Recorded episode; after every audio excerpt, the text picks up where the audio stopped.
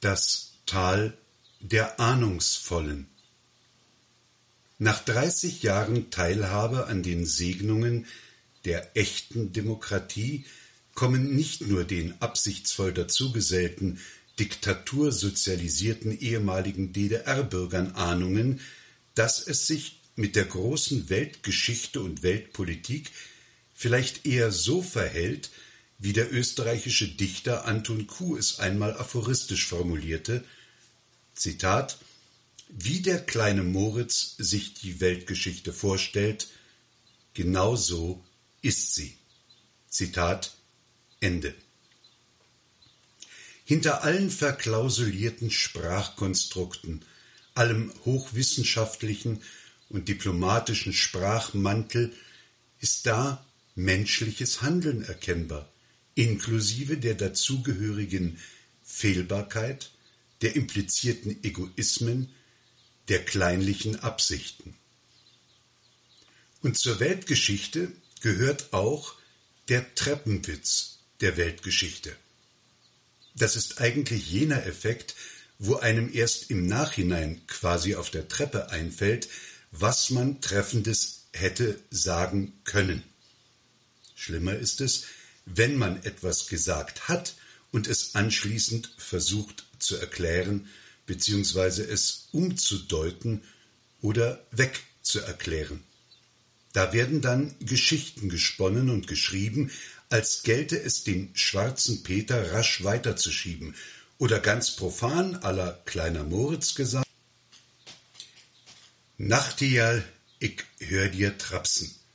Oder was nicht passt, wird passend gemacht. Das wäre dann also der Wanderwitz, der, um es nicht gleich zu hoch anzubinden, der Tagesgeschichte. Gemeint ist der Beauftragte der Bundesregierung für die neuen Bundesländer, Marco Wanderwitz, und seine Äußerung über die diktatursozialisierten DDR-Bürger, die aus Demokratieunfähigkeit, also politisch verkrüppelt, in die rechte Ecke drängen würden. Das Problem, welches aus seiner Äußerung kenntlich wird, ist dies.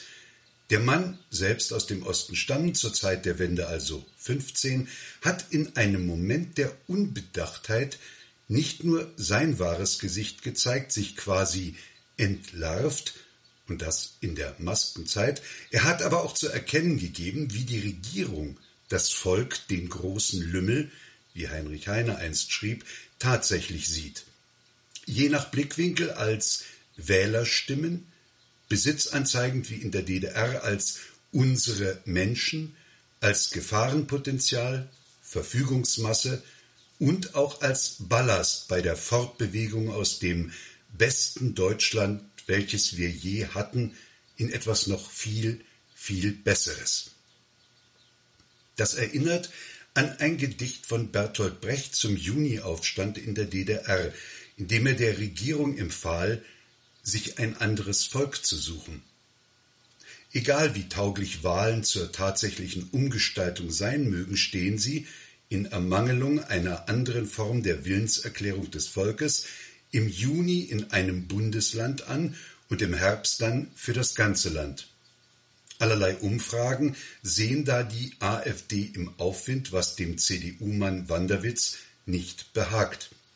Einer möglichen Niederlage seiner Partei, die durch ausdauerndes Fehlverhalten in Personen und Entscheidungen den Boden für solch einen Meinungsumschwung beim kleinen Moritz besorgt hat, eine plausible Begründung zu geben, erfindet er seine Dolchstoßlegende und verortet die Schuldigen im Osten.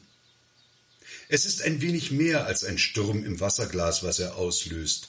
Zumindest werden einige Personen in Erklärungsnot gebracht bzw. müssen die Sache irgendwie ummünzen. Daraus entsteht nicht nur der Treppenwitz, sondern geradezu eine Verkettung von Fauxpas. Die Sprecherin der Bundeskanzlerin, als ob die selbst nicht sprechen könnte oder wollte, Gefragt, wie denn die Kanzlerin, die selbst diktatursozialisiert ihre Karriere begann, zu solchen Äußerungen ihres Beauftragten stünde, taumelt in eine Rechtfertigungskaskade. Mit Sorge verfolgt er, gemeint ist Wanderwitz, die Tendenzen in einigen ostdeutschen Bundesländern zur Rechtsradikalität und zur Wahl rechter Parteien. Als ein Mittel, dem zu begegnen, sieht der Ostbeauftragte Bildungsarbeit an, denn die Aufarbeitung der DDR-Diktatur ist noch lange nicht abgeschlossen und die Aufklärung über das DDR-Regime wie auch über den Widerstand in der DDR sind sogar wichtiger denn je, Gerade gegenüber den jungen Menschen steht die Bundesregierung in der Pflicht, den Wert unserer demokratischen Freiheitsrechte und die Gefahren durch totalitäre Regime zu vermitteln. Darüber hinaus kann ich nur sagen, so die Sprecherin der Bundeskanzlerin, die Aussagen des Ostbeauftragten stehen für sich. Die hier gemachten Aussagen regen die politische Debatte an und können für das Zusammenwachsen von Ost und West generationsübergreifende Impulse setzen. Das ist die Position dazu. Alles geleistet. Im Prinzip hat der Mann ja recht, der Ostbürger muss über sich aufgeklärt werden, der Widerstand ist erwähnt, muss also keiner gekränkt sein und wurde ja nicht getadelt und die Aussage des Ostbeauftragten steht für sich, also allein, also wenn Konsequenzen daraus erwachsen, hat er den schwarzen Peter, aber generell wurden anregende Impulse gesetzt. Wofür auch immer. Der CDU-Politiker Friedrich Merz hat den Ostbeauftragten der Bundesregierung scharf kritisiert. Statt Wähler der AfD pauschal zu beschimpfen, sollte man sich mit den Gründen für den Erfolg der AfD befassen, sagte Merz der Bild. Das ist wie einst die geplante bierdeckelgroße Steuererklärung auf knappsten Raum gebrachte Distanz. Aber der Blickwinkel ist interessant.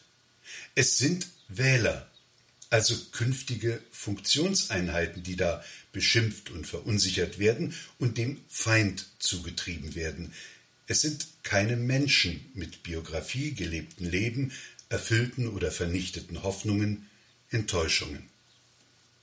Der Ostbeauftragte Wanderwitz muss seine Aussagen bei der heutigen Ostministerpräsidentenkonferenz zurücknehmen und sich bei den Ostdeutschen entschuldigen, sagte der Vorsitzende der Linksfraktion im Bundestag, Dietmar Bartsch. Wir brauchen keinen Wählerbeschimpfungsbeauftragten, der der AfD die Bälle zuspielt, sondern einen Ostbeauftragten, der die realen Probleme im Osten anpackt, und diese sind weiterhin reichlich vorhanden. Ich gestatte mir anzumerken, dass wir Probleme für das gesamte Land haben, die reichlich vorhanden sind. Ich gestatte mir eine kleiner Moritz-Anmerkung. Nach 30 Jahren sollte einem solchen Klippschuldenken über ein gewesenes Land entschieden begegnet werden. Wer nach 30 Jahren Klippschule sitzen geblieben ist, sind nicht die Ostdeutschen. Für diesen Vorgang wäre ich für eine resolute Form der Sprachbereinigung, die den Begriff Ost Beauftragter, der allen Politikern so selbstverständlich von der Lippe geht, als wäre da eine zu verwaltende Kolonie, ins Archiv verbannt und nur noch als Zitat eines lange währenden Dünkels zulässt, und es wäre überdies an der Zeit, ein solches Amt abzuschaffen. Die sich selbst genügende und abgehobene Politik sei daran erinnert, dass sie es mit fast 83 Millionen Moritzen zu tun hat, dass ein solcher bewertender Blick auf Menschen landesweit als unangenehm empfunden wird, als bedrückend und zur Gegenwehr, wie unberaten die auch sein mag, geradezu anstachelt.